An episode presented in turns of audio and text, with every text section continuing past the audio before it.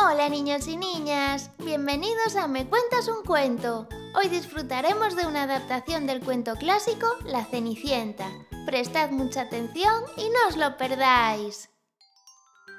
Érase una vez, hace muchos años, en un lejano país había una joven muy dulce y bella, llamada Cenicienta. Vivía con su madrastra, una malvada mujer muy mal encarada que solo sabía mandar y tratar mal a los demás. Tenía dos hijas, muy mal educadas y crueles. Ellas vivían muy cómodamente en su casa, disfrutando de todos los lujos, mientras a la pobre Cenicienta ni siquiera le dejaban sentarse a comer con ellas.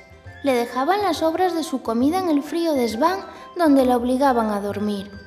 Por si fuera poco, también le mandaban limpiar toda la casa, fregar, encargarse de la chimenea, siempre estaba llena de ceniza, de ahí su nombre, Cenicienta. Sin duda, su madrastra e hijas lo que más le molestaba es que Cenicienta fuese tan bella y buena. Estaban rabiosas de envidia. Un día llegó una invitación para asistir a un baile en el Palacio Real. El príncipe buscaba una princesa con la que casarse y por ello daba una fiesta.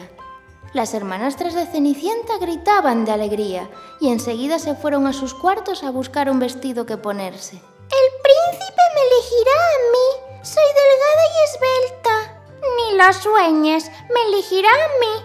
Mi simpatía era que caiga rendido a mis pies. Mientras tanto, Cenicienta las escuchaba detrás de la puerta, imaginándose cómo sería llevar un precioso vestido y conocer al príncipe. Cenicienta, ¿qué haces ahí?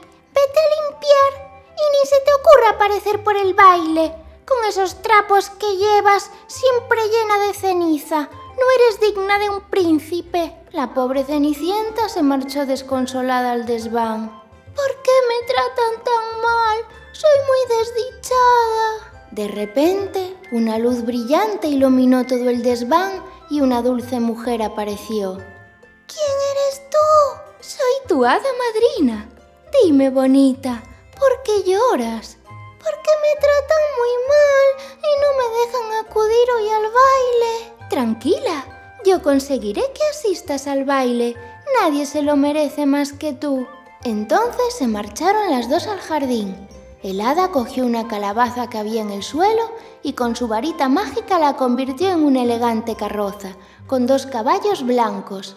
Lo mismo hizo con un ratoncito que pasaba por allí, lo tocó con su varita y lo convirtió en el chofer del lujoso carruaje que acababa de crear. ¿Qué te pasa, Cenicienta? ¿No te gusta el carruaje? Sí, es precioso, pero mi ropa está rota y sucia. No te preocupes, eso lo solucionaremos en un momento. El hada madrina tocó con su varita Cenicienta y sus ropajes viejos se convirtieron en un precioso vestido azul, con un collar de perlas y unos bonitos zapatos de cristal. No me lo puedo creer. Gracias, hada madrina.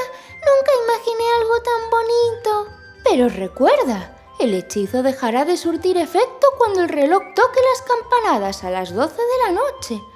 Debe regresar a tiempo, ya que todo volverá a ser como antes. Cenicienta se fue muy feliz al baile. Todos la miraban asombrados al ver tanta belleza. Por suerte su madrastra y hermanas no la reconocieron y Cenicienta bailó junto al príncipe toda la noche. Estaba tan emocionada que no se percató de la hora y estaban a punto de sonar las campanadas. Tengo que irme. Espera, tengo que volver a verte. Cenicienta se marchó corriendo, tropezó y perdió su zapato. El príncipe intentó ir tras ella, pero solo encontró el zapato. Al día siguiente dio la orden a sus sirvientes de buscar a la dueña del zapato, ya que se casaría con ella siendo así la futura reina. Casa por casa fueron probando el zapato, hasta que llegaron a la casa de Cenicienta. Las hermanastras bajaron corriendo a probárselo. Pusieron todo su empeño en que el zapato les sirviera, pero tenían los dedos del pie demasiado gordos. Entonces se asomó Cenicienta. ¿Puedo probármelo yo? ¿Tú? ¿Y para qué te lo vas a probar si no fuiste a la fiesta? El sirviente tenía la orden de que todas las mujeres del reino se lo probasen, así que se arrodilló ante Cenicienta y se lo probó. El fino pie encajó perfectamente en el zapato. Menuda cara se le quedó a su madrastra. Sus hijas no sabían qué decir de la envidia que sentían. ¡Qué alegría, bella joven! Venga conmigo, el príncipe la espera. Cenicienta se marchó muy emocionada, abrazó al príncipe con todas sus fuerzas y poco después se casaron. Se convirtió en una gran princesa, de corazón noble y muy querida por todos los habitantes del reino. Y colorín colorado, este cuento se ha acabado. Si te ha gustado, no te olvides de seguirnos en Spotify, Google Podcast, YouTube, Instagram y Facebook para poder disfrutar de un montón de cuentos como este. ¡Hasta la próxima!